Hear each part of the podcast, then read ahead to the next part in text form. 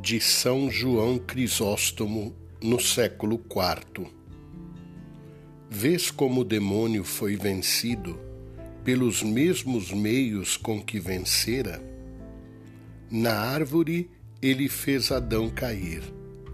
Na árvore, Cristo derrotou o demônio. A primeira árvore conduzia à região dos mortos, mas a segunda fez voltar até mesmo os que haviam descido para lá. O primeiro homem, já vencido e nu, se escondera entre as árvores.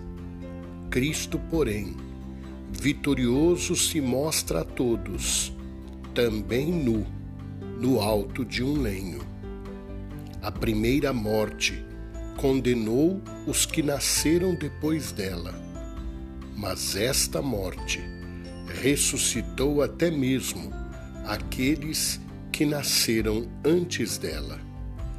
Por uma morte nos tornamos imortais. São estes os magníficos prodígios da cruz.